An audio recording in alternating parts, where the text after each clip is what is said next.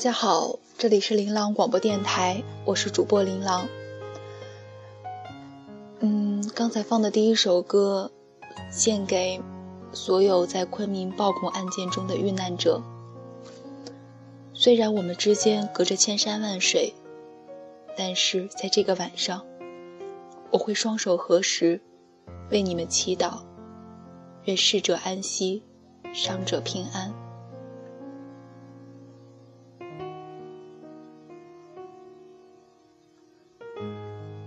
我记得前年我在学校实习的时候，给学生们讲过一节课，叫做“敬畏生命”。在这个宇宙中，总是有无数的变数。野草可以春风吹又生，林花谢了春红，明年依然会满园春色。而唯有生命，消失了就再也不会存在。本来这一期节目的主题会是另外一个，但是在写文案的时候，我满脑子都是那天晚上一边哭一边看完的昆明火车站的现场照片，所以临时换了主题。我们这一期是为每一个离开的人和每一个尚在的人，所以这期主题叫做“天堂太远”。人间正好。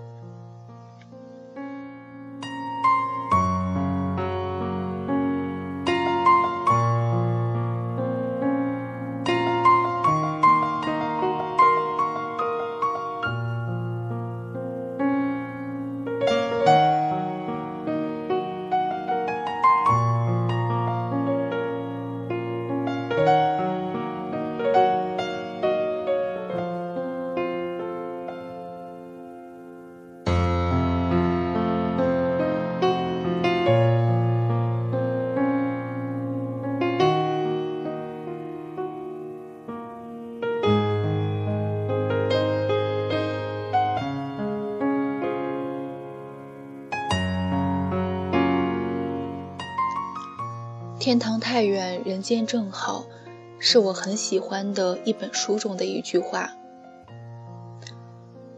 三月一号那天晚上和朋友聚会，回到家已经一点多了，睡不着就顺手打开手机刷微博。当时满屏都是昆明火车站遇难者的照片，我看的时候很多照片还没有被删。然后看着看着就开始哭，因为忽然就心生悲凉。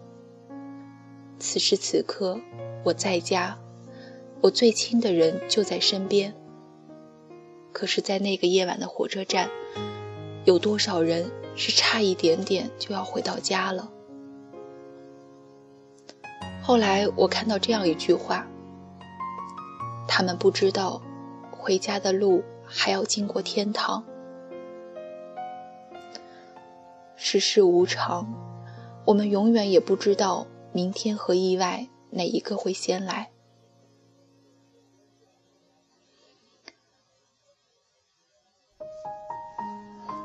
第二天约好一起看画展的朋友，在昆明待过十年的时间。他告诉我，昆明这个时候的樱花已经开了。昆明的民风是多么淳朴，昆明的风景是多么秀丽。可这一切在那个晚上被染上了血色。我问他：“你觉得那些把刀挥向无辜的人的暴徒有信仰吗？”他说：“有。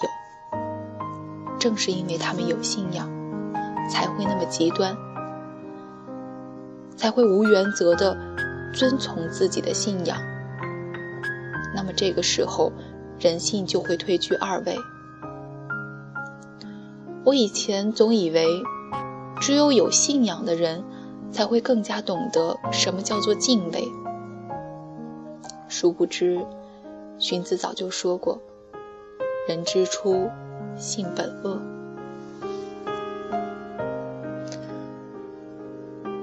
其实我只想问一句：为什么？我们生活在这个社会里，承担着来自四面八方的压力，雾霾、不成功的恋爱，昂贵的生活成本，虚伪的人事交际。还好，这些我们有心理准备。可是，在学校里，老师并没有告诉我们，有朝一日我们走在路上会遇到这样的事。那么，到底是为什么？为什么是无辜的我们？难道就为了他们那可笑并且有违人性的信仰吗？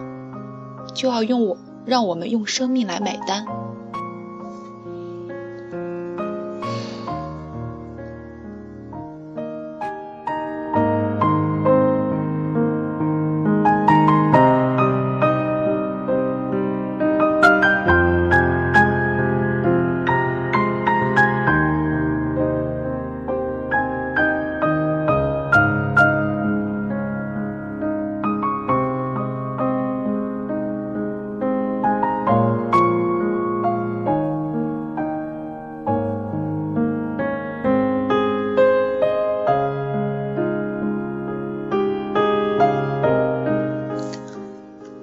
这些天，我找了很多关于这次暴恐事件的新闻报道。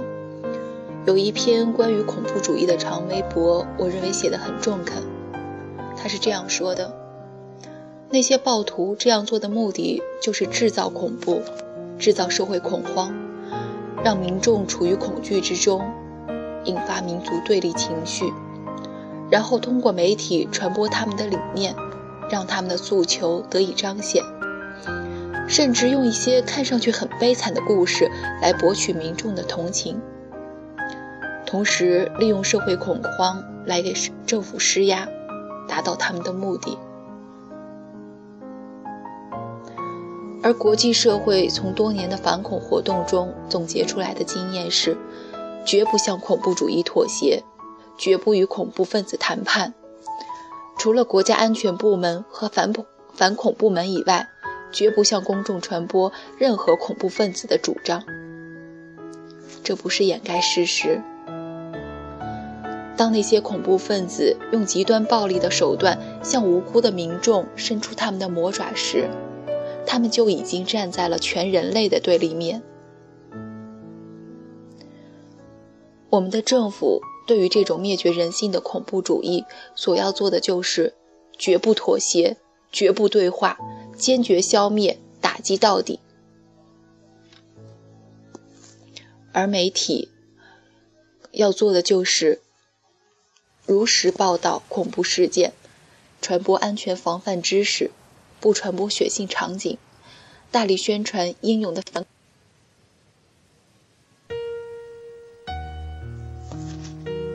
就像普京说的那样，在机场抓到恐怖分子，就在机场击毙。在厕所抓到就溺死在马桶里，听起来很暴力吗？不，我们就是要用这样的铁血手腕，才能起到震慑作用。我昨天看到英央视新闻上在报道这次暴恐事件中，十五秒击倒五个击倒五个暴徒的特警，他在严厉要求暴徒把刀放下无果后，采取了果断措施。因为如果不击倒，可能会造成更大的伤亡。我有一个朋友是特警，我问了他对于这件事情的看法，如果遇到这种情况会不会开枪？他给我的答案是六个字：肯定开，必须开。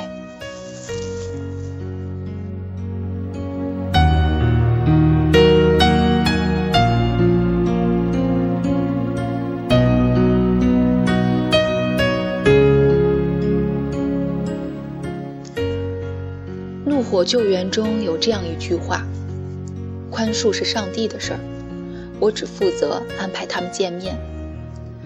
因为那些无辜的死者没有机会求生，所以作为生者，我们也没有权利原谅。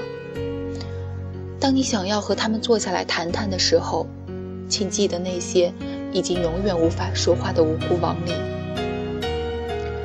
事情发生了。”我们只能尽快采取措施，把伤害降到最低，去抚慰那些失去亲人的家庭，去抓捕那些漏网之鱼，去宣传自我防卫的方法，去让每一个民众了解事件的始末。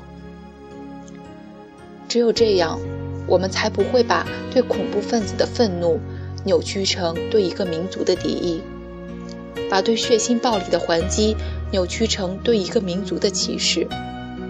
我们才能够正确的看待民族关系，看待我们身边的维族人。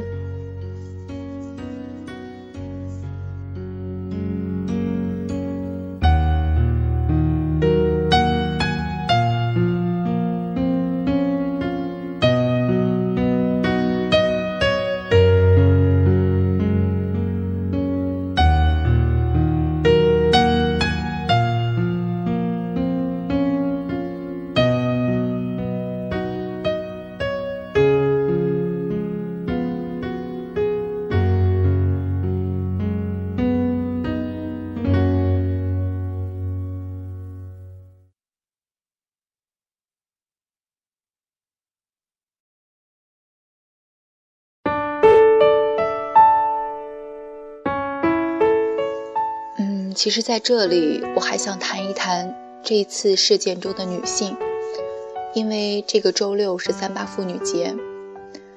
我记得这个杀手不太冷里有这样一句话：“不杀女人，不杀小孩，这是规矩。”其实这也是人性，但是往往在这种时候，人性中最卑劣的地方才会暴露无遗。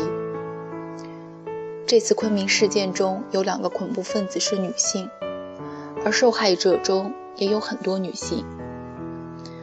以前我们总说女人要远离政治，远离战争，但是现在看来，女人也被卷入社会风暴中，担当着这两种角色：施暴者和受害者。我和朋友讨论过这种现象的原因，一种可能是因为女性的意志不坚定，更容易受蛊惑；而另一种可能是女性的自我保护意识依然很淡薄，遇到事情时感性往往占据上风。所以，经过了这件事，我很想说，作为女性，你未来的角色可能会是一个妻子。一个母亲，而你的受教育程度和情商会影响你的整个家庭。当你扮演着施暴者的角色时，请你想想，你的孩子可能会成为下一个受害者。当你扮演着受害者的角色时，也请你想想，你的孩子可能会在你的影响下变得唯唯诺诺，性格扭曲。所以，作为新时期的女性，我希望每一个女人都能够树立正确的观念和信仰，唤醒自己人性中最柔软的部分。这不仅仅是为你，也是为了你的下一代。这是我想对每一个收听节目的女性听众所说的话。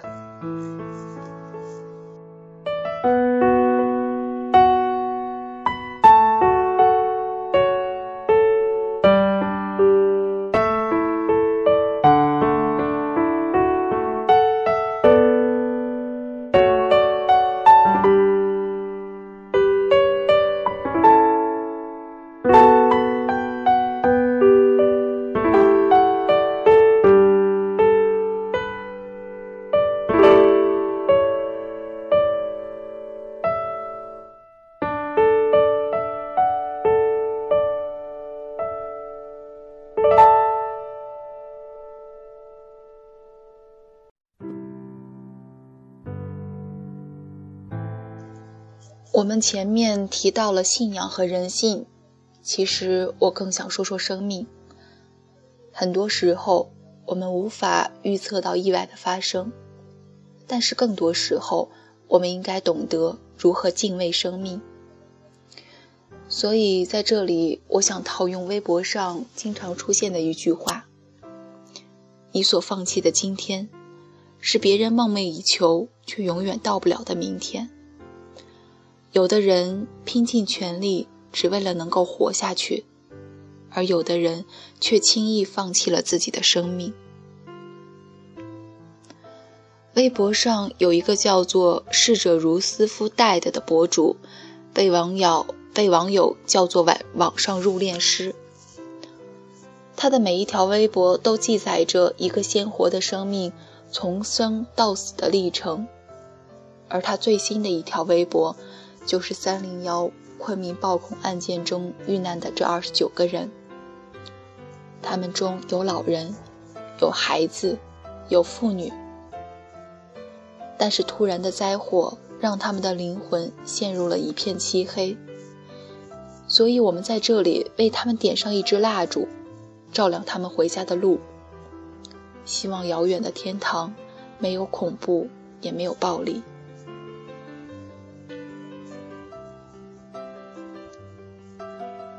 在逝者如斯夫的微博里，那些逝去的人，有的是因为车祸，有的是因为疾病，但还有很多是因为自杀。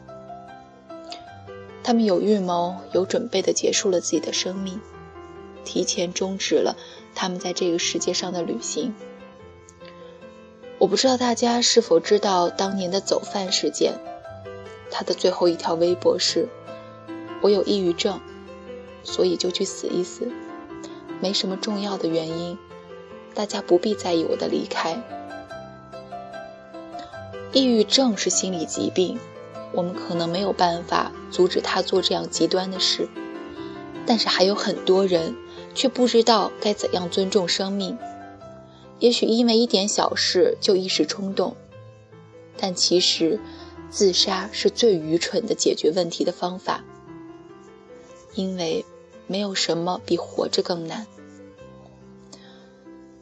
嗯，我记得前几天看了一个关于各种自杀方法的真实感受，所以我觉得胆小和怕疼的人还是好好的活着吧。因为死也是需要勇气的，上吊、割腕、跳楼什么的都太折磨人了，就连吃安眠药都在死之前有一段很痛苦的过程。我们这不是在调侃，而是希望每一个人能够珍惜生命，为了每一个爱你的人和你爱的人，好好活着，努力活着。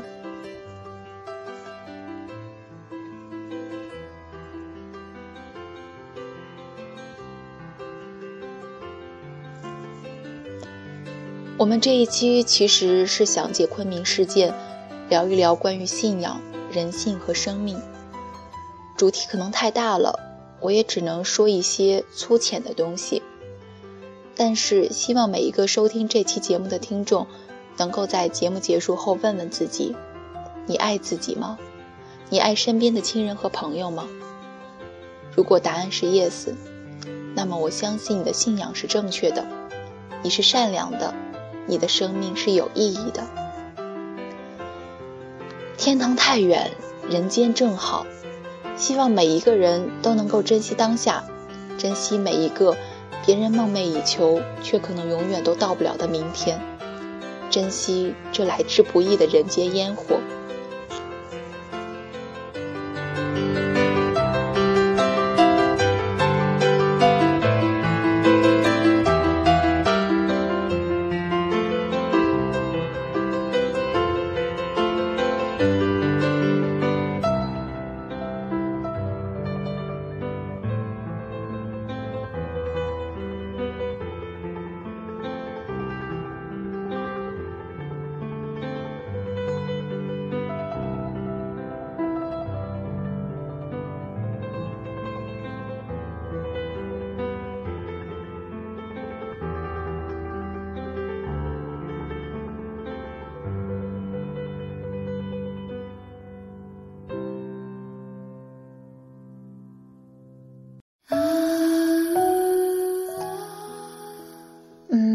这期节目马上就要结束了，在节目的最后，我要特别感谢牛 Sir。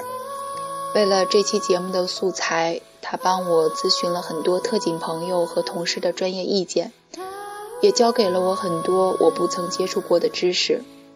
在这里，谢谢牛 Sir，也向每一位战斗在一线的公安干警致敬。谢谢你们，为我们的生命安全而不辞辛苦。那么这期节目到此结束。之前答应过听众的明信片会在这个周六寄出，请大家注意查收。我是主播琳琅，下期再见。